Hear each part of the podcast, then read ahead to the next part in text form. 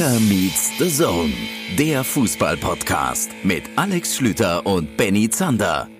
Hallo und herzlich willkommen zu einer neuen Folge Kicker meets the Zone und ich kann euch jetzt schon sagen, es wird eine besondere Folge, eine ganz besondere Folge unter anderem, weil der Mann, den die Eltern so in den ersten, ich würde sagen 16, 17 Lebensjahr nicht mal aus dem eigenen Kinderzimmer gelassen haben, weil sie Angst hatten, dass er die Nachbarskinder verschreckt, es tatsächlich in die große weite Welt geschafft hat, mir zugeschaltet und jetzt müsst ihr wirklich genau hinhören, aus China. Woher genau wird er uns erzählen? Benny Zander, schönen guten Tag. Ni hao, ni hao aus Shenzhen, liebe Freunde. Herzlich willkommen auch von meiner Seite. Neue Folge KMD Podcast lasse ich mir natürlich auch im fernen Osten nicht entgehen. Ja, ich verschrecke jetzt hier tatsächlich die Chinesen. Ich habe gerade eben schon einmal zuhören dürfen, dass du dir eine Pizza bestellt hast und versucht hast, dem Pizzaboten Trinkgeld zu geben. Ich glaube, es hat nicht funktioniert, ne? Und es ist heute auch nur das fünfte Mal, äh, dass einfach ein Kommunikationsdefizit besteht, weil ich als ignoranter Deutscher natürlich kein Chinesisch kann und leider auch chinesische Taxifahrer zum Beispiel. Wir sind tatsächlich vorhin erst angekommen. Ich bin jetzt, Schümann, ungelogen seit etwas über 26 Stunden am Stück wach. Ich weiß noch nicht so ganz, ob das tatsächlich dieser Folge zuträglich ist. Das werden wir dann mal sehen. Aber zum Beispiel auch der Taxifahrer, kein Englisch, dann irgendwie versucht äh, mit dem Übersetzer ihm die Adresse, dann hat er uns dahin gefahren, dann gab es noch ein Kommunikationsproblem, weil ich nicht genau wusste, da stand jetzt ein Preis, den wollte ich ihm bezahlen, das hat, war aber dann zu wenig. Er hat immer mit zwei Fingern gewedelt, ich wusste überhaupt nicht, was er von mir will. Also es ist alles noch ein bisschen kompliziert, aber es, es groovt sich ein. Ich bin ja erst seit ein paar Stunden tatsächlich hier via Peking in Shenzhen. Ja, wir wollen aber jetzt beim Thema Kommunikationsprobleme und Sprachbarrieren nicht alles auf die Chinesen schieben. Das geht ja in Deutschland eigentlich sehr oft auch genauso. Also ähm, jetzt vielleicht willst du trotzdem mal ganz kurz erklären, warum du eigentlich da bist. Du hast es ja nicht gemacht, damit wir jetzt hier schön was für den Podcast zu erzählen haben. Du hast tatsächlich auch noch einen anderen Job und wirst da als Basketballkommentator wie lange vor Ort sein? Ja, je nachdem, wie lange die deutsche Basketballnationalmannschaft sich denn gut anstellt. Also wenn die sehr weit kommen, dann komme ich bei dieser Basketball-Weltmeisterschaft in China auch sehr weit tatsächlich. Und nebenbei hat das halt den positiven Effekt, dass ich quasi jetzt in dieser Woche auch in der nächsten Woche und dann mal sehen, wie weit sie eben kommen, so ein bisschen den KMD-Außenreporter hier machen. Ne? Es sind jetzt die Außenstudios in China tatsächlich. Wir sind also mittlerweile auch einfach ein global operierender Podcast. Ja, und was würde da besser in diese Sendung passen als ein Stargast namens Lutz Pfannenstiel. Ich glaube, wenn man an Internationalität im Fußball denkt, dann ist das der Name, der auf jeden Fall äh, eine der Top drei Antworten in der Fußballwelt ist, oder? Lutz Pfannenstiel, weit gereist. Ähm, wir kennen ihn aus gemeinsamer The Zusammenarbeit. Er war einer unserer Experten. Mittlerweile ist er Sportvorstand bei Fortuna Düsseldorf und der Mann hat was hinter sich. Alleine zu aktiver Zeit war er Keeper. Da könnt ihr euch drauf freuen, denn wir werden ihn natürlich ausquetschen, so wie wir das halt so machen. Also wir versuchen es zumindest wieder und manchmal gelingt's ja. Dazu haben wir auch noch was zum Thema FC Schalke 04 vorbereitet. Da gibt's ebenfalls Insider-Experten Einblicke von Toni Lieto. Auf diesen Namen bin ich unglaublich neidisch. Das werde ich ihm, glaube ich, nachher nicht sagen. Aber auch da werden wir uns also ein bisschen mit einer Thematik beschäftigen, die natürlich weitreichend ist. Also ähm, er wird uns ein bisschen was zum Kader erzählen, vielleicht auch ein bisschen was zu Tönnies seine Einblicke, denn der ist da als Kicker-Experte für den FC Schalke 04 ganz nah dran. Was haben wir noch so offen? Zettel, Benny? Naja, zweiter Spieltag stand an, ne? Da sollten wir vielleicht ein bisschen re drüber reden. Am Ende gibt's das Kicker-Manager-Spiel, ähm, was ja sich zu einer beliebten Rubrik bei uns jetzt schon ähm, entwickelt hat. Und ähm, vielleicht möchtest du auch noch ein bisschen hören, äh, wie, wie hier meine ersten Eindrücke tatsächlich so sind. Denn ich gucke hier aus, äh, aus dem Hotelzimmer. Ich habe hier so, so notdürftig mir äh, die Technik aufgebaut. Bin ganz begeistert, dass wir tatsächlich in einigermaßen kratzfreier äh, Kommunikation miteinander stehen. Das ist ja alles so ein bisschen, weiß man ja vorher nicht so genau, ne? wenn man hm. nach China kommt. Ob das jetzt, es ist so ein bisschen wie du früher äh, in der, in der Kreis heißt ja, man weiß einfach nicht, ob der Trick von Schlüter funktioniert. Es ist so eine, so eine 50-50-Chance, ist eigentlich fast schon geschön formuliert, würde ich mal sagen. Aber ich gucke hier tatsächlich auf so ein auf so eine so eine halb Pool, halb halb Teich. Ich habe ja vorhin äh, mit dir so einen kleinen so einen kleinen Videochat gemacht, hab dir das alles hier mal gezeigt und da ist einfach ein riesiges Schiff also in diesem, in diesem Hotelkomplex steht einfach mittendrin ein riesiges Schiff im Wasser. Also äh, alles hier ein bisschen größer. Shenzhen hatte, glaube ich, in den 60er Jahren noch 60.000 Einwohner und hat jetzt 12 Millionen. Okay. Ähm, und zwar, weil das ein Industriestandort ist, bist du da schon so weit informiert? Also wie, äh, es oder, ist tatsächlich die Hauptstadt ist des, es ist die Hauptstadt des Smartphones tatsächlich. Siehste. Also so gut wie alle Smartphones, egal welcher Fabrikatur, werden hier wohl hergestellt, habe ich mir sagen lassen. Ich werde auch mal gucken, ob es hier irgendwo noch einen günstigen Werksverkauf gibt die Tage. Aber jetzt kümmern wir uns erstmal tatsächlich vielleicht ein bisschen um Fußball. Ganz kurz noch, wie spät ist es bei dir jetzt gerade? Weil ich meine, die Information, dass du dir gerade eine Pizza bestellt hast, die verrät halt nichts, weil du den ganzen Tag über Pizza essen kannst. Es war, eine, es war tatsächlich auch eine Pizza Hawaii ohne Schinken, da war ich nicht darauf vorbereitet. Es ist jetzt 18 Uhr und 40 hier und ähm, wir haben sechs Stunden, sind wir euch quasi voraus. Und wie gesagt, ich bin jetzt seit äh, fast 27 Stunden en bloc auf den Beinen und deswegen immer so eine Mischung aus überdreht und brutal müde, was für so eine Podcast-Aufzeichnung natürlich perfekt ist. Ja, dann geben wir uns einfach selber mal Mühe, ein bisschen was Interessantes an Inhalt rüber zu bringen. Ich kann dir zum Beispiel erzählen, dass ich am Freitag zum Auftakt des zweiten Spieltages mit der Zone in Köln gewesen bin. Köln gegen Dortmund. Ähm, konntest du was sehen? Zumindest die Highlights hast du dir, glaube ich, angeschaut. Ich habe die Highlights gesehen. Ich habe auch zum Beispiel auf The Zone das äh, Matchday-Feature gesehen mit äh, Achim Bayerlorzer und Armin Fee und habe auch ein bisschen was vom Spiel gesehen, aber da würde mich sowieso viel mehr dein Eindruck interessieren, weil das wissen wir beide genau. Wir haben genug Spiele mittlerweile auch in Kommentatorenboxen kommentiert oder im Stadion. Du siehst im Stadion, wenn du da oben auf der Tribüne sitzt, halt einfach andere Dinge. Und mich interessiert vor allem dein Eindruck, der ersten Halbzeit, sowohl vom FC als auch vom BVB, weil das fand ich bei dem, was ich vor der Matscheibe gesehen habe, schon bemerkenswert und habe das so nicht unbedingt kommen sehen. Nee, also ich kann sagen, und du hast natürlich recht, man sieht halt im Stadion schönerweise immer noch ein bisschen mehr, dass Achim Bayer-Lorzer einer der Trainer mit der meisten Aktionen am Spielfeldrand ist. Also was der da rumgewedelt hat, das, das war schon beeindruckend. Und sowas finde ich schon cool. Also der war danach auch bei uns am, am Mikro im Interview und hat noch sehr emotional die Szenen analysiert. Also hat quasi unserem Experten eigentlich die Arbeit abgenommen. Ich weiß nicht, ob wir ihm für diese Übertragung überhaupt Geld überweisen dürfen, weil äh, Bayer Lotzer das eigentlich gleich mitanalysiert hat, diesen Job. Ähm, die Kölner sind unglaublich aggressiv gewesen und ich glaube, für Borussia Dortmund war das ein sehr interessanter Test, eine sehr interessante Erfahrung, denn damit sind sie nicht so richtig klargekommen in der ersten Halbzeit. Sie haben das Spiel zwar bestimmt, aber sich relativ wenig Tormöglichkeiten rausgespielt. Und dann geht der erste FC Köln tatsächlich in Führung nach einer Standardsituation und mit einem 1 zu 0 in die Kabine. Das war natürlich für die Stimmung in Köln total gut. Also ich meine, kannst dir vorstellen, Köln eh immer gute Atmosphäre, dann kommen die Dortmunder Auswärtsfans noch mit dazu. Logisch, das war schon ja. beeindruckend, also das war richtig, richtig schön. Ähm, aber Dortmund, um dann den Spielfilm weiterzudrehen, hat eben auch Reaktion gezeigt. Und deswegen war es für den BVB, für Lucien Favre und Co.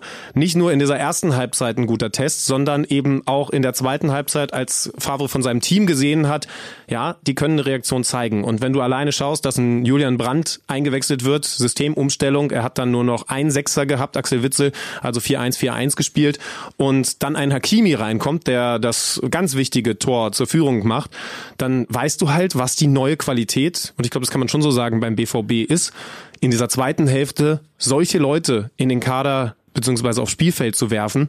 Und da ist dann Köln nicht mehr mit klargekommen. Also Achim Bayerlotzer hat zwar, als ich ihn gefragt habe, ob das dann noch eine Kraftfrage gewesen ist, weil Dortmund weiter so Powerfußball gespielt hat, gesagt, nee, das war dann einfach eine kurze Konzentrationsschwäche, als man diese Gegentore Sancho und dann eben auch Hakimi kassiert hat. Aber ich glaube ehrlich gesagt schon, dass das dass das einfach dann den Unterschied gemacht hat, dass da frische, richtig, richtig gute, auch eins gegen ein Spieler reinkommen, Leute, die den Unterschied machen können. Natürlich vor allen Dingen Julian Brandt und dass der erste FC Köln, so toll er das dann gemacht hat, irgendwann da nicht mehr gegenhalten konnte.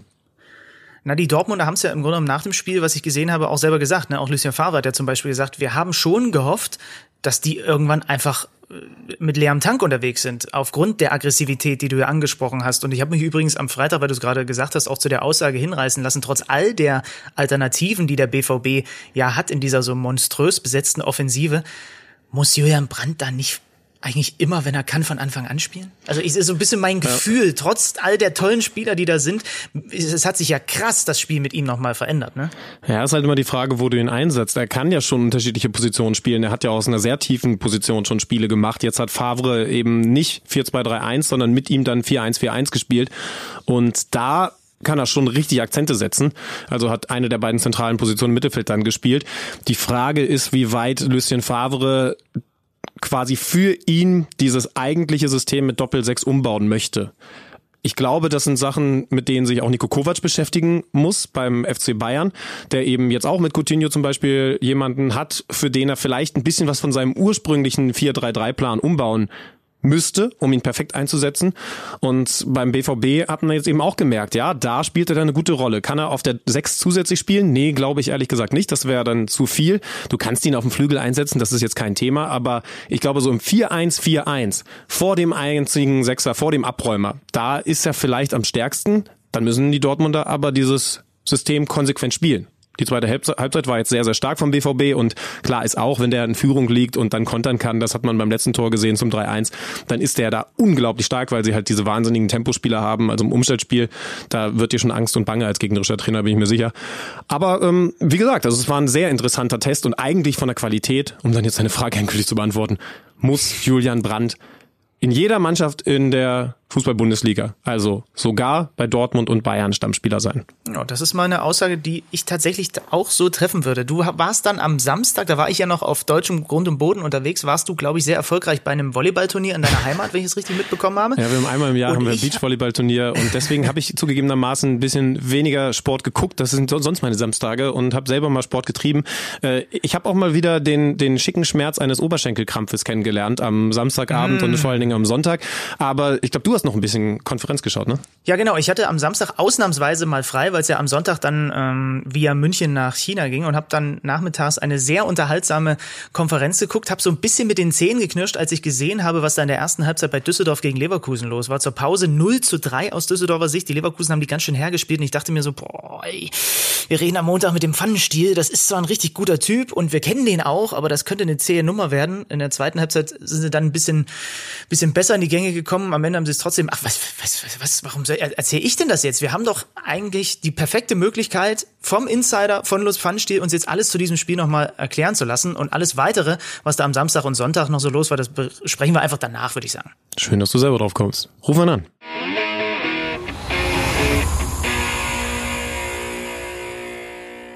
Jetzt bei uns in der Leitung Lutz Pfannenstiel. Lutz, erstmal schönen guten Tag und schön, dass du dir Zeit nimmst für uns.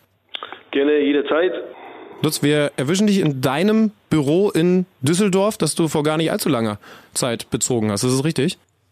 Ja, es ist auch schon wieder neun Monate her. Also neun Monate im Fußball ist dann schon eine mittelfristige Zeit, aber ja, noch relativ frisch. Gerade bei so einem schnelllebigen Mann wie dir, ne? Also jemand, der so rumgekommen ist, der sagt schon fast, das ist ein halbes Leben, was du da jetzt in Düsseldorf verbracht hast. Ja, äh, du übrigens ist der Benny auch mit in der Leitung. Der ist aus einem Land zugeschaltet. Ich weiß gar nicht, ob du da mal berufliche Erfahrung gesammelt hast. Benny, du bist in China. Genau so sieht's aus. Schöne Grüße, Lutz, aus Shenzhen tatsächlich. Hallo, mein Shenzhen. Lieber. Ja, gut, China war ich ja auch mal fast ein Jahr, äh, aber ich war in Guangzhou, das ist ja nicht mal so weit weg von Shenzhen, soweit ich weiß. Ähm, ja, nee, China hat was. Wahnsinn, überall. Ja. Der war überall, das gibt es nicht. Ja, und ich habe jetzt gedacht, wir, ich dachte, wir könnten dich jetzt mit einem Ort überraschen, den du nicht kennst, aber äh, das funktioniert bei dir wahrscheinlich so nicht. Ähm, du warst logischerweise am Wochenende nicht chinamäßig unterwegs, sondern an der Bundesliga interessiert. Düsseldorf hat gegen Leverkusen verloren. Lutz, wie hast du das Spiel aus deiner Sicht gesehen? Ja, Leverkusen hat eine Bombenmannschaft, wirklich eine, eine tolle Truppe. Ich denke, wir haben das Spiel äh, verdient verloren gegen eine, gegen eine bessere Mannschaft. Vor allem die erste Halbzeit äh, war es bereits 3 zu 0 war ja, Leverkusen einfach auch wirklich äh, sehr, sehr stark, unwahrscheinlich ballsicher, da war es ganz schwer, äh, eben gegen Leverkusen zu verteidigen. Kevin Volland hatte einen Sahnetag. Und in der zweiten Halbzeit sind wir dann etwas besser reingekommen. Wir haben uns wirklich gewehrt. Wir haben, uns, äh, äh wir haben unser Bestes versucht. Aber wie gesagt, ich sage, äh, man muss immer die, die Ziele der beiden Mannschaften vergleichen. Am Ende des Tages ähm, wollen wir in der Liga bleiben und äh, Bayer hat so einen guten Kader. Ich denke, Bayer äh, spielt nicht umsonst international.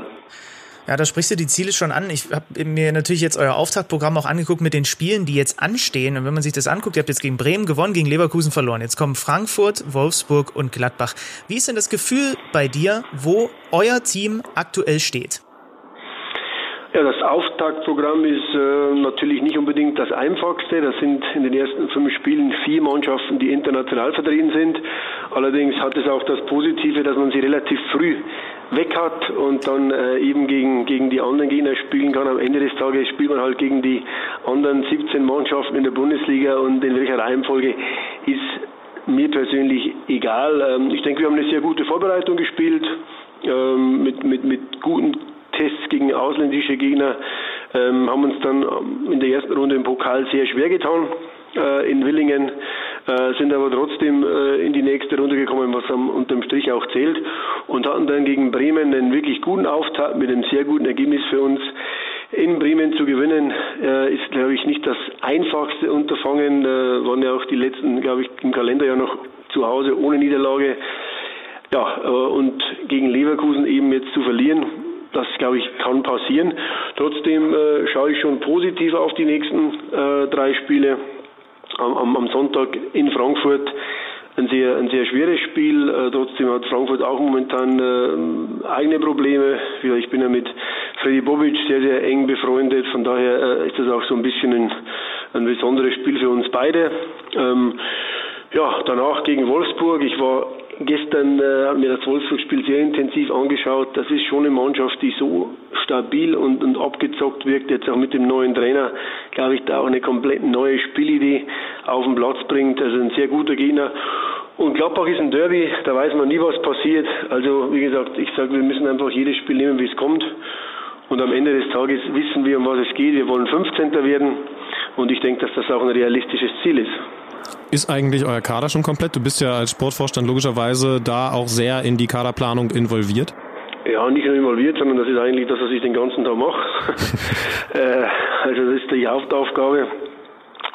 Ja, äh, wir sind eigentlich, sage ich, fertig. Äh, das kann man natürlich noch nicht in Stein meißeln, weil vielleicht gibt es noch Verletzungen. Wir haben morgen ein Freundschaftsspiel, haben noch einige Einheiten.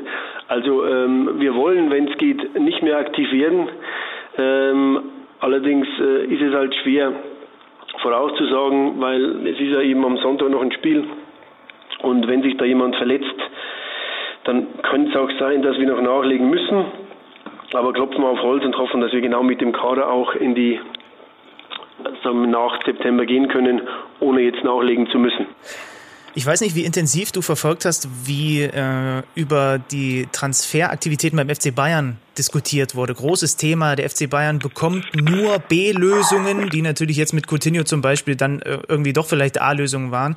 Ich, was, was ich mich frage bei einem Verein wie euch, wie viele von den Ideen, die du als erstes hast für Spieler, die du für die neue Saison gerne verpflichten möchtest, kriegst du überhaupt dann am Ende tatsächlich umgesetzt? Ist es nicht gerade für eine kleinere Mannschaft wie Düsseldorf so, dass der Kader sowieso immer wieder variiert? Da ist mal einer, den du wirklich als ersten auf der Liste hattest und dann gibt es aber auch diese B, C und D lösungen wo man sich ganz normal einfach daran orientieren muss, äh, ob sie eben verfügbar sind oder nicht. Ja, das ist eigentlich das, das Spannende, was äh, in dieser Transferperiode bei uns passiert ist. Äh, du hast natürlich recht, äh, normalerweise sind es die finanzschwächeren Vereine, die etwas äh, größere Probleme haben, ihre A-Lösungen zu bekommen. Allerdings glaube ich, liegt das auch am Realismus, den man haben muss. Was ist wirklich machbar für uns? Was passt ins Budget? Und äh, ohne jetzt da äh, irgendwie eine Geschichte zu erzählen, wir haben alle unsere A-Lösungen bekommen, außer eine. Ähm, das waren die Spieler, die auf unserer Liste ganz oben waren in den jeweiligen Positionen und wir haben das dann am Ende des Tages auch durchgekriegt, was auch für mich sehr überraschend war. Einen Spieler, den wir holen wollten, der am Ende des Tages ging dann doch zu einem anderen Verein. Das war die einzige äh, A-Lesung, die nicht kam. Ah, wir haben das aber nicht, auch war, nicht ne? durch eine B-Lesung ersetzt. Wir haben es aber nicht ersetzt, sondern das war so ein Zusatz, Zusatz äh, Topspieler, den wir haben wollten, der nicht geklappt hat. Spielt er jetzt in der also, Bundesliga? Nur so viel? Nee, das war ein Spieler aus dem Ausland. Okay. Und äh, von dem her sind wir da, äh, glaube ich, ähm, wir haben schon viele Neuzugänge, wir haben neun Neuzugänge, haben dazu halt noch, äh, wie gesagt, David Kovnatski ausgeliehen mit einer, mit einer Kaufoption, die bald eintreten wird. Wir haben Suttner, der ausgeliehen war letztes Jahr im Winter, auch jetzt äh, permanent gemacht. Also das ist dann schon eine sehr es ist viel passiert in der Transferperiode, ohne aber, dass wir komplett das Gesicht unserer Mannschaft verändert haben. Die Leistungsträger, die, die, sag mal, die, die Säulen, die tragenden Säulen sind alle weiterhin da.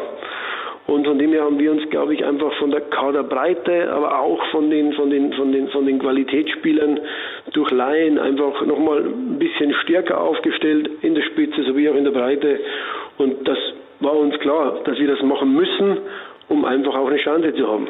Was mich ja immer so ein bisschen neugierig macht, ich meine, du bist als Weltenbummler bekannt, wir haben auch bei The Zone schon mal das ein oder andere Spiel zusammen kommentiert und jetzt äh, stelle ich mir vor, wie du dann eben jeden Tag in irgendwelchen Verhandlungen sitzt, im Zweifel mit, du hast es schon gesagt, mit Freddy Bobic zum Beispiel bist du gut äh, äh, befreundet, aber im Zweifel halt auch mit Leuten aus dem Ausland, irgendwelchen Anzugträgern, wo man halt jetzt erstmal ein bisschen mehr Fantasie braucht, um zu sagen, das ist jetzt dein tagtägliches Geschäft. Fühlt sich das manchmal komisch an, für den Weltenbummler äh, Lutz Pfannenstiel jetzt diese Sportvorstandsrolle zu haben?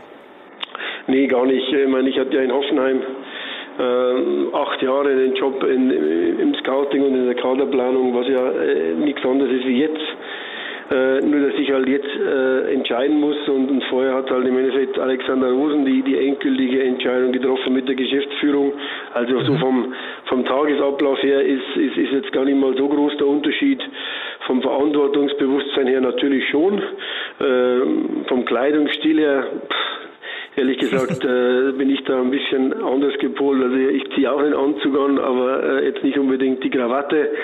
Ähm, also ich bin da eher der moderne Vorstand und äh, laufe jetzt nicht geschniegelt und gebügelt durch die, durch die Gegend. Vielleicht müssen wir dem einen oder anderen Zuhörer dann doch nochmal erklären, äh, was dich eigentlich so besonders macht. Ich glaube, das kann man schon sagen. Also, ich sag mal so. Wenn ich abends vorm Fernseher schaue und es gibt nichts Spannendes, dann lese ich mir deinen Wikipedia-Artikel durch, weil da so viel passiert ist in deiner beruflichen Karriere, also als Spieler und im Anschluss eben auch als Trainer. Was war deine aufregendste Station? Ich meine, du könntest einfacher wenn du dir mein Buch kaufst. Oh, clever, das clever. unhaltbar heißt, dann hast du es einfach. Ich hab's zu Hause. Dir, ja, wenn du dir jedes Mal die Wikipedia-Seite runterlädst. äh, also ich kann es dir empfehlen. Ähm, ja, da steht einiges drin. Ja, was ist die interessanteste Geschichte? Ich meine, ich war, ich war 20 Jahre im Ausland, habe äh, bei 23 Clubs oder 25 Clubs gespielt in 13 Ländern auf sechs Kontinenten. Da ist schon einiges passiert. Ähm, also ich will mich jetzt da nicht auf, auf, auf irgendeine eine besondere Geschichte festlegen. Ähm, aber es war auf alle Fälle sehr hilfreich, diese 20 Jahre als Profi aktiv zu sein im Ausland, in jeder verschiedenen Fußballkultur, die du dir vorstellen kannst, da Erfahrungen zu sammeln, was mir natürlich jetzt in meiner jetzigen Position oder auch schon in meiner, in meiner Rolle in Hoffenheim unwahrscheinlich geholfen hat. Eine Sache habe ich jetzt gerade relativ frisch erfahren, denn äh, die Fortuna, ihr habt in Düsseldorf ja selber einen neuen Podcast und du bist direkt mal als Stargast in der ersten Folge gewesen. Da habe ich gehört, was ich auf der Wikipedia-Seite nicht lesen konnte. Du hast selber den Bayern mal einen Korb gegeben, ganz früh in deiner Torhüterkarriere? Das steht sogar in der Wikipedia-Seite drin. Äh, also. Ja, das ist immer, das ist immer so ein bisschen, wie man das Ganze auslegt. Am Ende des Tages war ich ein äh, äh, ja, U17, U18 Nationaltorwart des DFBs und, äh, und ähm, war in meinem Jahrgang schon, sage ich mal, relativ, relativ, relativ gut in der Jugendzeit. Und dann war es halt normal, dass einige Vereine aus der Bundesliga ähm, anklopfen. Das war nicht nur Bayern, sondern auch, auch Nürnberg, Bochum und so weiter. Heutzutage wird das gar nicht mehr klappen, weil die meisten Spieler die NLZ durchlaufen. Zu meiner Zeit war das etwas anders. Und als eben dann ein Angebot kam von einigen Vereinen äh, als Vertragsamateur, das heißt, ich hätte bei den Profis ab und zu mal mitgekickt oder mittrainieren können, aber am Ende des Tages hätte ich halt dann doch damals in der dritten Liga, das war halt damals noch die Oberligen gespielt, also bei den Bayern-Amateuren, Club-Amateuren, Buch-Amateuren, was auch immer. Und ich wollte das ganz einfach nicht. Und ähm, dann könnte man jetzt sagen, Korb gegeben, Angebot abgelehnt, wie auch immer. Ich sehe das nicht so tragisch. Am Ende des Tages war es ein Angebot für die, für die Amateure und ich denke, das kann man auch mal ablehnen. Aber du hast es tatsächlich bei Uli Hoeneß im Büro gemacht. Seid ihr euch später nochmal begegnet? Wie geht der dann mit jemandem um, der ihm einen Korb gibt? Das würde mich schon interessieren. Ja, wir sind, ich habe ihm eigentlich keinen, keinen Korb gegeben, sondern wir haben uns halt nur nicht auf, auf eine Zusammenarbeit einigen können. Ja, ich sehe den Uli Hoeneß natürlich jetzt, äh, wenn wir damals mit Hoffenheim gegen Bayern gespielt haben oder jetzt eben auch mit der Fortuna. Ja, das ist jetzt kein Thema mehr, sondern da unterhält man sich über, über, über, über andere Sachen. Wie gesagt, alles gut. Okay, dann ist das schön. Man hat es ja schon so ein bisschen rausgehört. Wie viel deines Karrierewegs war denn bewusste Entscheidung von dir, also so als Fußballer die Welt auch zu entdecken? Und wie viel war vielleicht auch ein bisschen notgedrungen am Ende? Bewusst war sehr, sehr wenig, weil ich grundsätzlich alle meine Entscheidungen im Leben komplett aus dem Bauch heraus treffe. Ähm, bei mir waren viele, viele, ähm, sag ich mal so, Wege, Scheidewege dabei, wo man sagt, okay, jetzt ähm, trifft man eigentlich mal eine Entscheidung, wo man wirklich nur nach dem Kopf geht. Das war bei mir damals diese, diese typische Entscheidung, glaube ich, das stellt das Ganze sehr gut dar. Ich hatte ein Angebot aus von Steaua Bukarest, die waren Euroleague. Ich hatte ein Angebot von Ipswich Town, die war zweite englische Liga und ein Angebot aus vom Blasnia Skodra aus Albanien. Und natürlich hat der Kopf gesagt, du gehst nach Ipswich, aber mein Bauch wollte unbedingt nach Albanien, was ich auch dann gemacht habe. Und äh, wie gesagt, ich hab, da, bin da immer meinem Instinkt irgendwie gefolgt. Aus der Not heraus ist eigentlich nie was entstanden, sondern ich habe einfach Entscheidungen für mich getroffen. Ich hatte immer die Möglichkeit, aus ein, zwei Sachen auszuwählen. Und habe ich halt dann, ähm, ja, vielleicht, das kann ich jetzt nicht mehr beurteilen, vielleicht falsch, vielleicht richtig entschieden. damals erschien es manchmal falsch, jetzt im Nachhinein erscheint es mir richtig.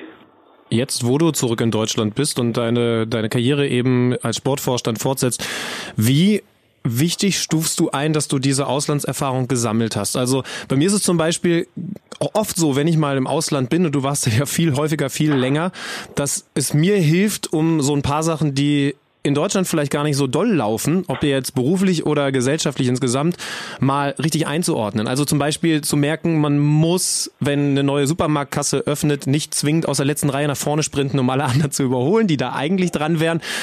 Also du hast wahrscheinlich tausend mehr solcher Erfahrungen gemacht, die dann, die man dann erst einordnen kann, wenn man eben auch mal andere Länder erlebt, ob jetzt innerhalb oder außerhalb dieser ganzen Fußballwelt.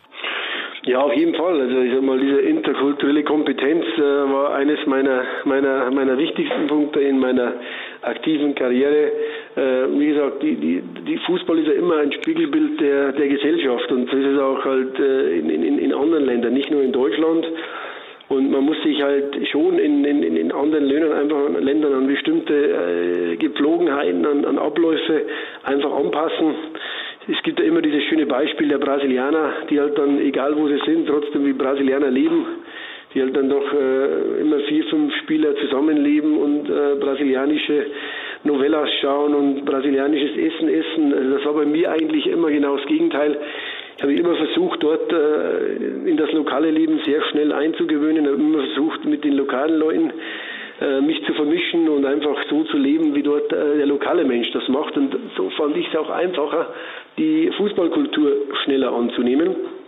Also das ist halt eine, glaube ich, eine persönliche Einstellungsgeschichte. Äh, der Deutsche tendiert dazu, dass er alles besser weiß und alles besser kann und dass es einfach so, wie wir das machen, halt am vernünftigsten ist, so kann man es am schönsten sagen. Ich habe mich da eigentlich relativ schnell davon, äh, davon zurückgezogen und habe mir erstmal angeschaut, wie machen es denn eigentlich auch die anderen, wie wird es dort in diesem Land gemacht und habe mir halt dann für meinen weiteren Lebensweg aus fast jeder Kultur, aus fast jedem Land immer Sachen für mich selbst rausgezogen in meinem täglichen Umgang mit, mit, mit verschiedenen äh, Menschen oder, oder, oder auch mit verschiedenen Sachen. Und das, das ich, ich sage mal so als, als ganz als Paradebeispiel, wenn ich für die FIFA oder für den DFB Torhüter ausge, Torwarttrainer ausgebildet habe oder Trainer ausgebildet habe, dann war das nie eine typisch deutsche, sture Ausbildung, sondern viele Einflüsse aus meinen, meinen Ländern, wo ich gespielt habe, sind da eben damit reingekommen. Und genauso war es in meinem alltäglichen Leben, im, im ganz normalen Alltag. Ich habe ja eigentlich mit dir jetzt hier den perfekten Mann an der Strippe. Ich sitze hier gerade in Shenzhen. Ich bin gerade erst seit ein paar Stunden in China. Hast du für mich einen Tipp, was ich äh, unbedingt machen soll und einen Tipp, was ich auf keinen Fall machen soll, weil die Chinesen da vielleicht ein bisschen allergisch drauf reagieren? Ah ja gut, über China kann ich dir viel erzählen. Also A muss ich sagen, du bist jetzt in der Gegend, du bist da, soweit ich weiß, in, im, im, im Bezirk Kanton, also nicht weit von Guangzhou weg, so zwischen Hongkong und Guangzhou, so wenn ich das genau ja. Äh, nochmal äh, zurückverfolge. Also wichtig ist das, tu mir den Gefallen, isst bitte keine Katzen und Hunde, weil dann kriegst du ein Problem mit mir. weil in Guangzhou wird nämlich alles verspeist, was vier Beine hat oder, oder Flügel hat, außer Flugzeuge, Tische und Stühle. ähm, und das ist, glaube ich, so eine, so eine Geschichte, wo ich, äh, ich hab, bin, bin da immer losgezogen und habe halt Straßenhunde aufgekauft und habe die dann irgendwo ausgesetzt, weil ich einfach damit nicht leben konnte, dass die einfach mal so in, in, in Schwarzpfeffersoße aufgefressen worden sind. Das, das war nichts für mich. Also halte ich mal von den Tiermärkten fern, wenn du schwache Nerven hast weil das eine sehr extreme Kultur ist, äh, die Kanton, kantonesisch, wenn es halt um, um, um das Essen von Tieren geht, also nichts für schwache Nerven. Ansonsten, äh, das sollst du auf keinen Fall machen. Und äh, was sollst du machen? Ich meine, äh, ja, äh, den, der chinesischen Kultur offen gegenüberstehen, äh, sich einfach mit den, mit den Leuten beschäftigen bestimmte Gepflogenheiten. Wenn dich, wenn du jetzt mal einen Chinesen nach dem Weg fragen würdest, du würdest sagen, wo geht's denn hier zur nächsten Apotheke? Und der Kollege neben dir weiß es nicht. Da würde er nicht Nein sagen, sondern er schickt dich in die falsche Richtung, weil er einfach dich nicht enttäuschen will. Äh, also da würde ich lieber mit, mit Google Apps arbeiten, äh, damit er auch den Weg findest. Äh, das sind so mal, mal zwei der grundsätzlichen Tipps. Ich glaube schon sehr wichtig. Ja, sehr gut. Also das merke ich mir auf jeden Fall. Und keine Sorge, ich bin Hundebesitzer. Äh, das mit den Hunden, da sind wir komplett auf einer Wellenlänge. Ähm, als ich noch auf deutschem Grund und Boden weilte am Samstag, da habe ich äh, die Konferenz geschaut und da habe ich Friedhelm Funkel vor eurem Spiel gesehen und er hatte viel Lob für dich übrig für die Verpflichtung eures neuen Torhüters. Lass uns nochmal dazu zurückkommen zur Kaderplanung. Er sagte, er kannte ihn nicht und du hast ihn davon überzeugt, oder er kannte ihn nicht so wirklich und du hast ihn davon überzeugt, den zu, zu holen. Was muss denn ein Keeper haben, um ausgerechnet dich als ehemaligen Torhüter davon zu überzeugen, dass du ihn verpflichtest? Ja, grundsätzlich äh, haben wir uns natürlich ein Profil gebaut, wie unser unser, unser Neuzugang als Torhüter aussehen soll. Michael Rensing hat ja verlängert, das heißt, es war ja, die Messe war noch nicht gelesen, der, der neue Torwart musste erstmal an Michael Rensing auch vorbei. Trotzdem haben wir uns ein Profil gebaut. Wir wollen einen modernen Torwart, einen, einen athletisch starken Torwart. Und ähm, ja, für mich war es klar, dass wir aus der Bundesliga einen absoluten Top-Torwart uns einfach aus finanziellen Gründen nicht leisten können. Äh, auch auf dem Leihmarkt waren jetzt nicht unbedingt die Vollraketen und ähm, da war es klar, dass wir uns wahrscheinlich eben im Ausland orientieren müssen. Da gab es ein, zwei Möglichkeiten. Äh, ich war bei, bei Manchester City, habe mich da mit äh, Pep Guardiola getroffen, auch wegen anderer Spieler und da kam eben das Torwart-Thema hoch und dann wusste ich halt, dass eben ein gewisses Sex Steffen eventuell auf dem Markt sein könnte oder auf dem Markt sein wird.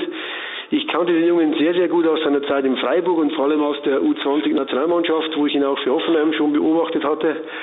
Und Seck ist halt das äh, absolute Abbild eines modernen Torwarts. Er ist sehr gut mit beiden Füßen, links wie rechts. Er ist athletisch, er ist gut in der Luft, er ist technisch gut ausgebildet. Er ist sehr verbal, also er ist durchwegs sofort ein Führungsspieler, obwohl er erst ein paar Wochen da ist. Und äh, das waren so die Punkte, die mich persönlich dann auch in Absprache mit Klaus Reitmeier überzeugt haben. Ich bin dann nochmal zu einem Länderspiel geflogen in die USA, habe mich mit seinen Eltern getroffen, mit dem Nationaltrainer Greg Berhalter unterhalten und einfach nochmal, wollte einfach das Umfeld des äh, Stack Seffen noch etwas besser kennenlernen. Und äh, ja, wie gesagt, ich habe mit Friedhelm ein sehr äh, vertrauensvolles Verhältnis äh, und ähm, wir sprechen und unterhalten uns über alle Spieler ähm, und haben auch dann uns lange über äh, sechs Steffen unterhalten und, und, und, und, und ich glaube, Friedhelm war dann auch ich sag mal, war auch sehr gespannt auf den, auf den neuen Torwart. Er wusste ungefähr schon, was ihn, was ihn erwartet. Jetzt sage ich mal gut, äh, Sechs Steffen ist gut gestartet, tolles Spiel in Bremen, jetzt ein solides gegen Leverkusen. Trotzdem müssen wir alle den Ball flach halten. Äh, ich erwarte schon, dass wir einen, einen Torwart geholt haben, der die ganze Saison überragend oder zumindest auf sehr, sehr gutem Niveau halten wird. Jetzt haben wir erst zwei Spiele durch. Also ich bin jetzt noch nicht so euphorisch wie viele andere, sondern ich sage, da geht es trotzdem jeden Tag ins Training, man muss sich weiterentwickeln und ich denke, er hat super Voraussetzungen. Er hat auch das Potenzial, wirklich eine tolle Saison zu spielen. Aber am Ende des Tages es kommt die Floskel, äh, die Wahrheit liegt am auf dem Platz und er muss halt jede Woche diese Leistung, die er jetzt angedeutet hat, muss er auch bestätigen. Aber es ist ja trotzdem absolut spannend, wie das dann so läuft. Das heißt also, Friedhelm Funke vertraut dir da komplett. Ginge das mit jedem Trainer, äh, dass du quasi so weit vorarbeiten kannst, weil er sagt, hey, wenn du den für gut hältst, dann wird das schon ein guter Mann sein? Oder ist Friedhelm Funkel da ein spezieller Typ? Nee, ich denke, es ist halt sehr, sehr wichtig, dass äh, Sportchef, Sportvorstand, Sportdirektor, je nachdem, äh, wie halt das Setup im Verein ist, sich mit dem Cheftrainer da äh, einfach gut austauscht. Die endgültige Entscheidung muss am Ende des Tages ich treffen. Das ist, das ist, das ist einfach so vom, vom, vom Setup her. Aber es ist natürlich perfekt, wenn man den Fußball genauso sieht wie der Cheftrainer, wenn man eigentlich bei fast jedem Spieler eine einheitliche Meinung hat und, und, und, und eine Stärken-Schwächen-Analyse macht und sieht, okay, hier können wir, hier können wir noch an, an dem Bereich arbeiten, also und so weiter. Trotzdem äh, ja, es, es, es, bei anderen Vereinen wird es auch mal so sein, dass ein, dass ein Sportchef Spieler holt, äh, mit denen der Trainer jetzt nicht unbedingt einverstanden ist. Aber das, äh, wie gesagt, das, das kann man immer, das ist, glaube ich, von Fall zu Fall verschieden. Ich versuche das immer in einer sehr offenen Kommunikation im Austausch äh, mit Friedhelm zu machen. Das hat im Winter mit, äh, mit Suttner, mit Robny und vor allem mit Kovnatski äh, schon hervorragend geklappt. Und jetzt sind ja nochmal äh, zehn Spieler dazugekommen. Und wie gesagt, da gab es natürlich schon äh, viel zu tun. Aber Friedhelm hat, glaube ich, vor ein paar Tagen in einem Interview einen sehr schönen Satz gesagt. Ich sagte, er war jetzt nach der langen Saison, war er einige Tage oder einige Male im Urlaub und wir mussten eigentlich gar nicht so viel telefonieren, weil wir uns gegenseitig einfach so schon so gut vertrauen, dass er weiß, äh, die Spieler, die, die, die, die ich holen möchte, ähm, die, die passen auch ihm ins Konzept. Und das ist natürlich, wenn das von einem, von einem, von einem Trainerfuchs wie für den Funkel äh, kommt, dann natürlich schon auch eine, eine, eine schöne Geschichte für mich, äh, wenn man sich auch auf die kurze Zeit von, von jetzt neun Monaten dann auch zusammen wirklich weiß, wir sitzen zusammen in einem Boot und wir wollen das Beste draus machen. Wie handhabst du es eigentlich mit deiner Nähe zur Mannschaft? Ich glaube, das handhaben Manager, Sportvorstände ja auch unterschiedlich. Bist du sehr nah dran? Schaust du dir jedes Training an oder bist du ein bisschen auf Distanz zu den Jungs? Nee, ich schaue mir nicht jedes Training an, aber ich bin schon relativ viel ähm, äh, neben dem Trainingsplatz und, und äh, schaue mir natürlich äh, so viel wie es an, äh, wie möglich ist, äh, schaue ich mir an. Äh, trotzdem bin ich jeden Tag auf alle Fälle in der Kabine und unterhalte mich auch mit den Spielern. Also ich denke, dass ich bin jetzt eher, sage ich mal, ein moderner Sportvorstand, äh, ja, der halt äh, seine Rolle schon noch äh, mit einer sehr großen Nähe an die Kabine sieht. Also von dem her ist da natürlich der Austausch schon äh, mehr als, als bei einigen anderen äh, Sportvorständen. Das ist aber, glaube ich, jeder interpretiert da seine Rolle etwas, etwas anders. Jeder hat da eine eigene, eine eigene Jobbeschreibung.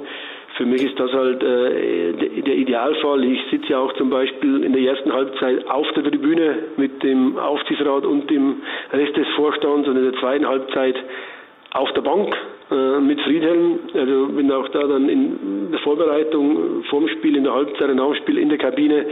Mir persönlich ist das sehr wichtig, aber jeder handhabt das auf seine eine Art und Weise.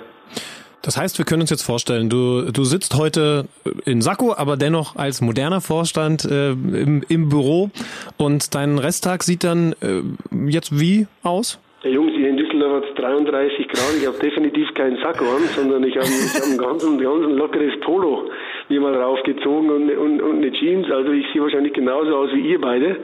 Ähm, ja, also das ist, das, man muss jetzt da nicht immer, immer, immer groß overdressed im Büro sitzen. Ja, heute war es halt so, ich hatte heute ein paar Beratertermine, hatte eine Scouting-Sitzung, äh, die Mannschaft hat heute frei. Ähm, habe jetzt einen Podcast, äh, also was, was ich als Medientermin äh, mal beschreiben würde, habe dann ein, zwei Beratergespräche und dann, äh, ja, dann ist der Tag jetzt vorbei, wo natürlich schon der Auge noch sehr stark auf den Transfermarkt geht.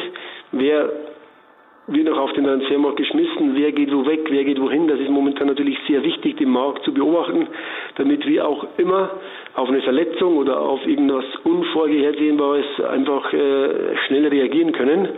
Äh, das ist eigentlich jetzt so der Tagesablauf bis zum 2. September. Jetzt haben wir ein bisschen mehr Vorstellung bekommen. Lutz, tust du mir noch einen Riesengefallen? Jetzt sind natürlich alle Zuhörer heiß drauf geworden, wie genau dein Outfit heute aussieht. Magst du noch ein Foto mir rüberschicken von dir und deinem heutigen Arbeitstagsoutfit und äh, dann freue ich mich einfach, wenn wir uns demnächst wieder hören. Ganz liebe Grüße auch an Friedhelm Funkel und ähm, all die Kollegen, mit denen du da zusammenarbeitest. Es klingt ja sehr, sehr harmonisch, muss ich schon sagen. Und wie gesagt, danke, dass du dir Zeit genommen hast. Jederzeit gerne. Dankeschön, schöne Grüße. Tschüssi. Ja, alles klar. Ciao. Ciao. Ciao.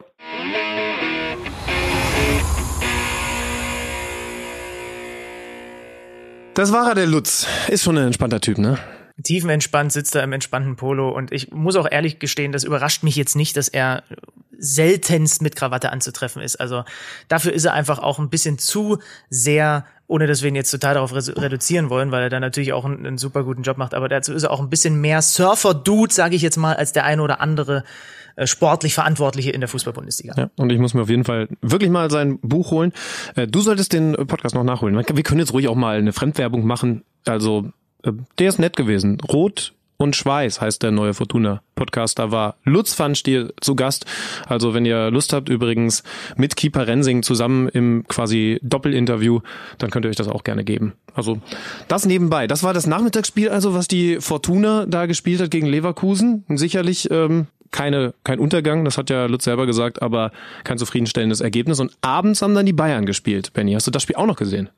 Das Spiel habe ich tatsächlich äh, mehr oder weniger im Radio verfolgt, aber das war so ein klassisches Bayern-Spiel, was man im Radio verfolgt und irgendwann war die Messe ja mehr oder weniger gelesen. Deswegen habe ich tatsächlich zumindest in der Radioübertragung auch diese ganzen kritischen Szenen, die es da noch gab beim Bayern-Spiel, äh, gar nicht so richtig mitbekommen. Ja, also es stand ja nach 50 Minuten 2-0 und da gestehe ich jetzt einfach mal, habe ich Radio ausgemacht und habe irgendeinen Podcast angemacht oder so. Was ja völlig okay ist, aber das Schöne bei uns ist ja, wir können uns jetzt noch den Insider hier reinklingeln. Wollen wir machen?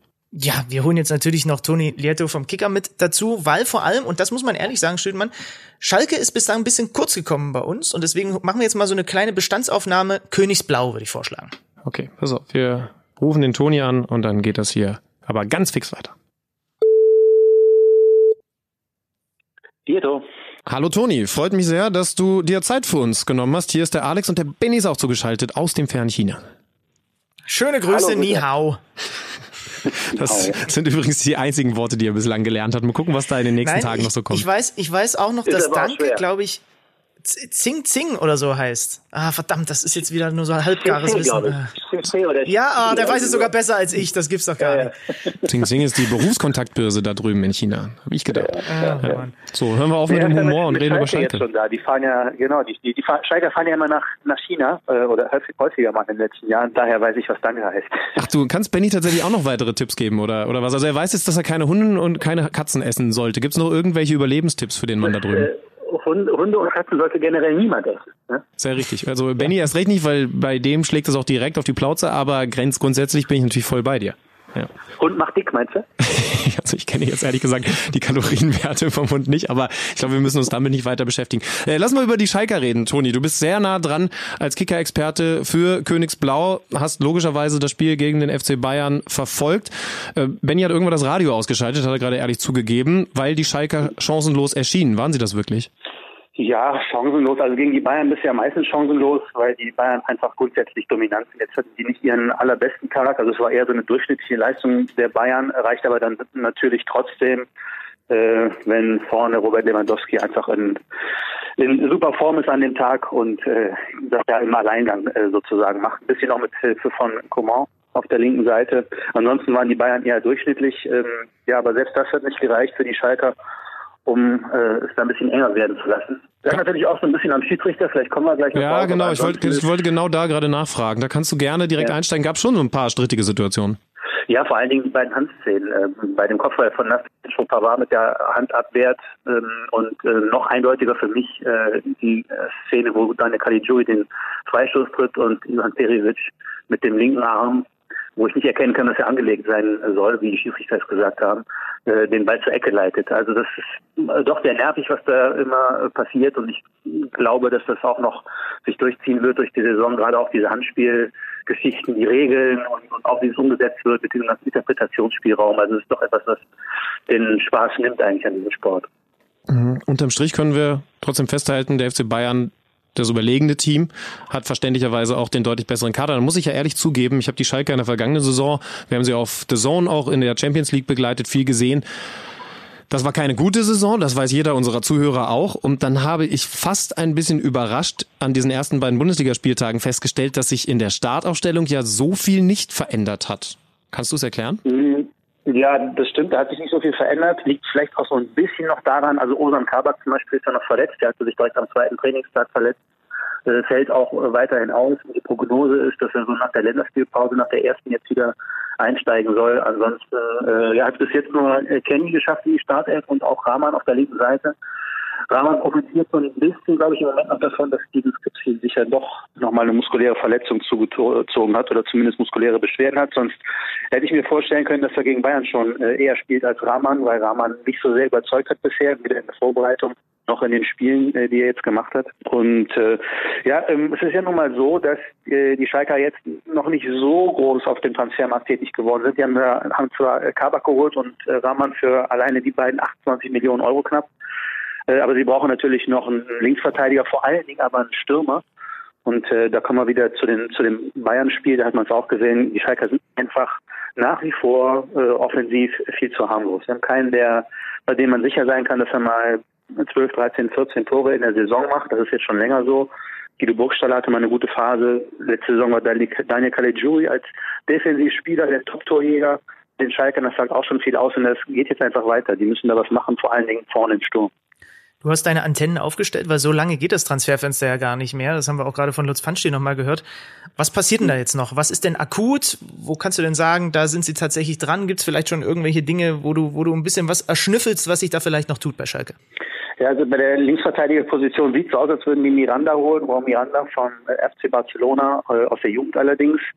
Ähm, ob er dann gleich der große Konkurrent Sebastian Oschipka ist, bin ich mir jetzt nicht sicher, das muss man mal abwarten, aber äh, zumindest war das eigentlich angedacht. Wir haben ja auch mal an Philipp Max gedacht den äh, nach Schalke zu holen, äh, der Sohn von, von Martin Max.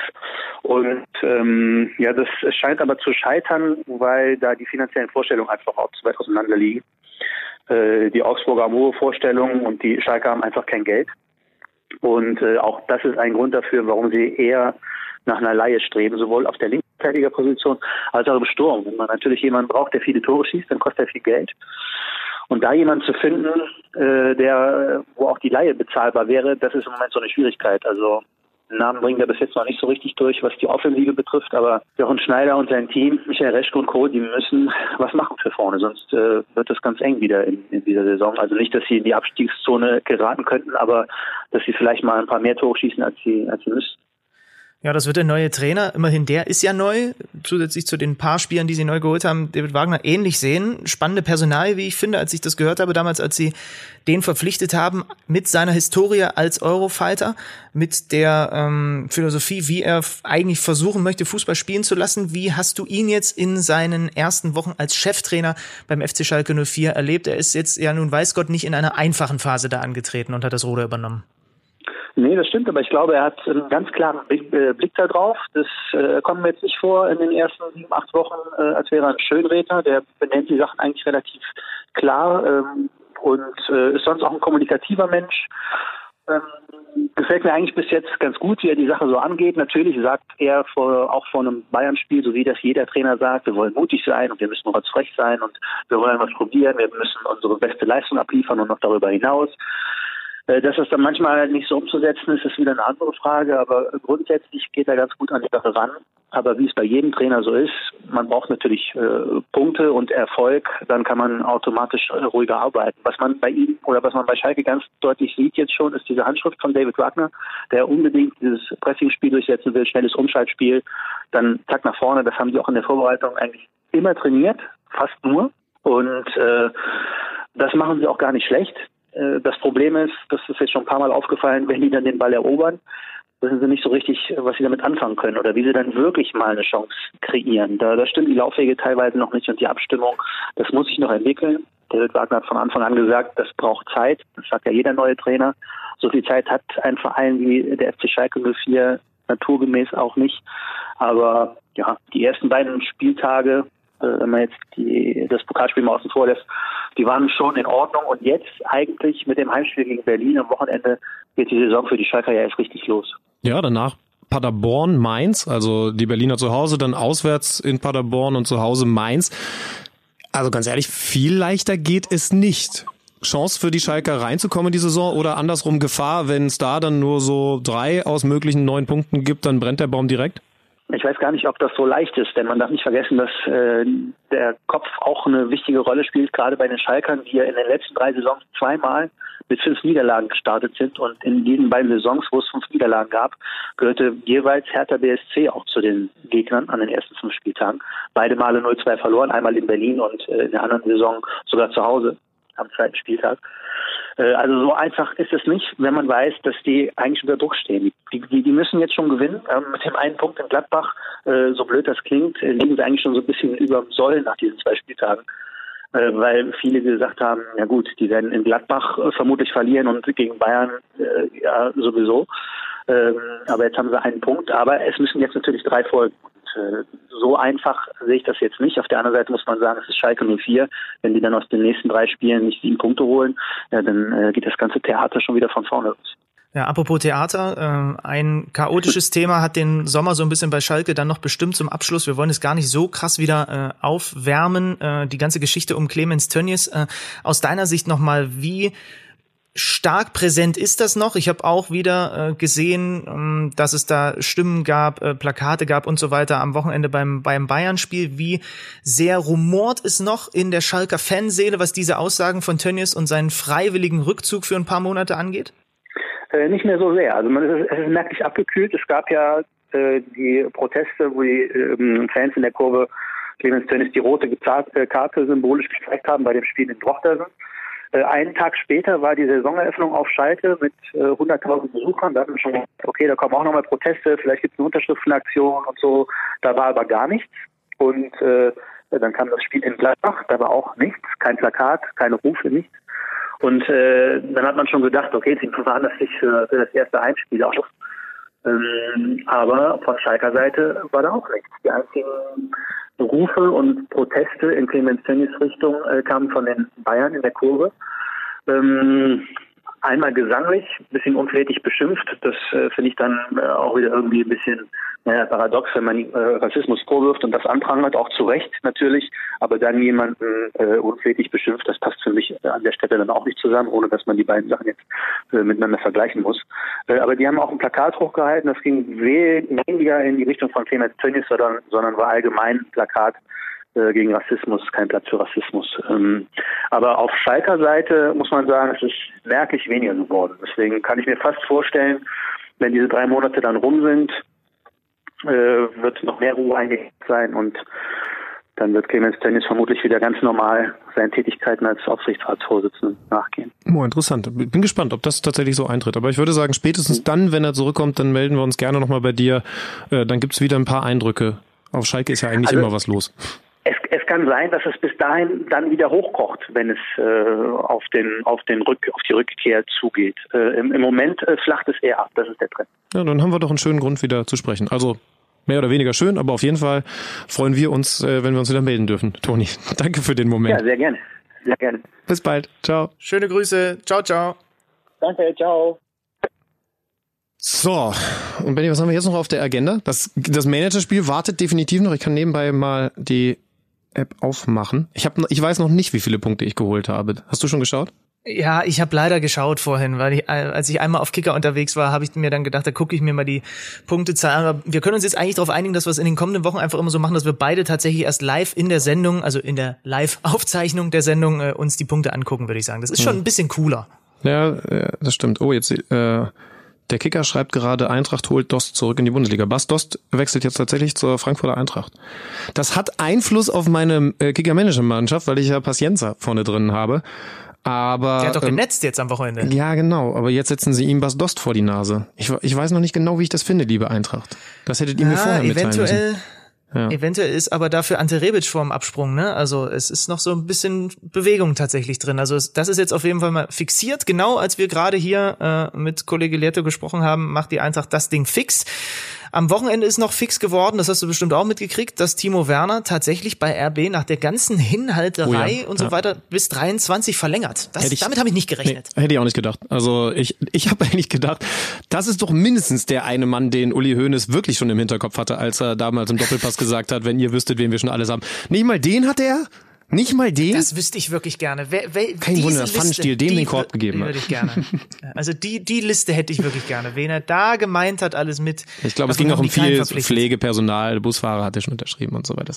Ähm, so, ich gucke jetzt, um uns mal wieder hier runterzuholen, so, stimmungsmäßig. Wie viele Punkte? Wo steht denn das? Also, ich habe für den zweiten Spieltag fünf Punkte weniger geholt als am vorherigen. Ich habe 29 Punkte geholt. Das kannst du oh. wahrscheinlich überbieten? Nein?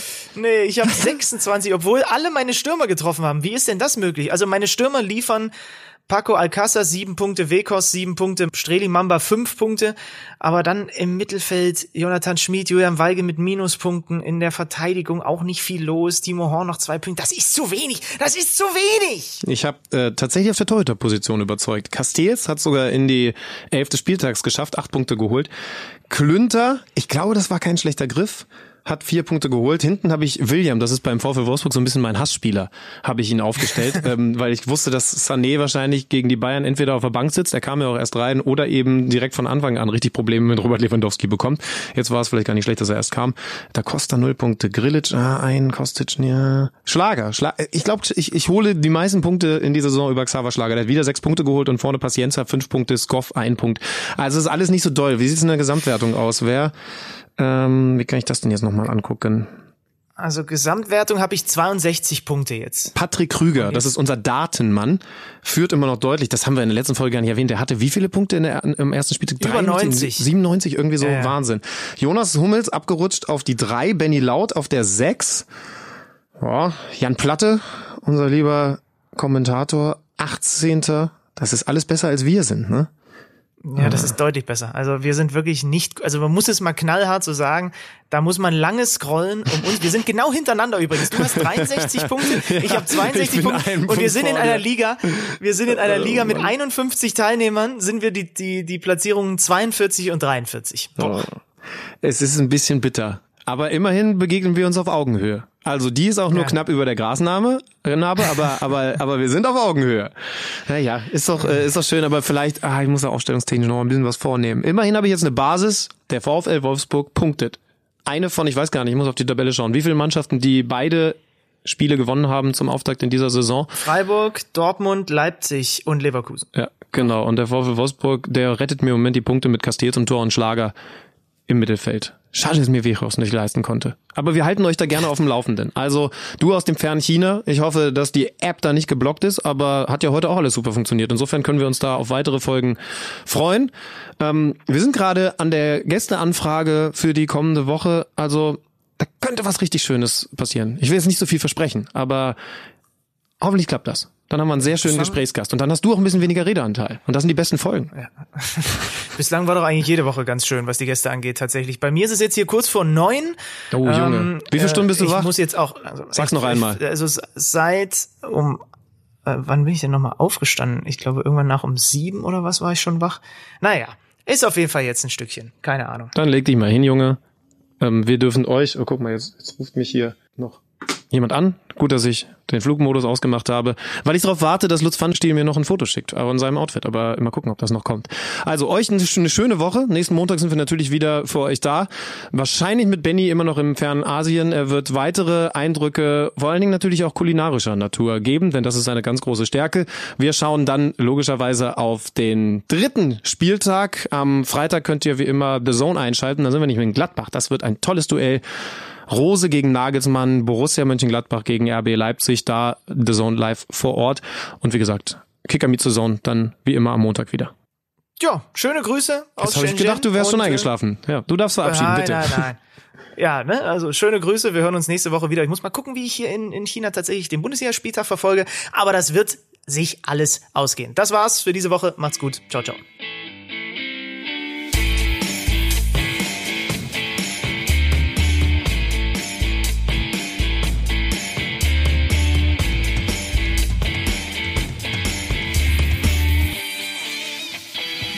Kicker meets the Zone, der Fußball-Podcast mit Alex Schlüter und Benny Zander.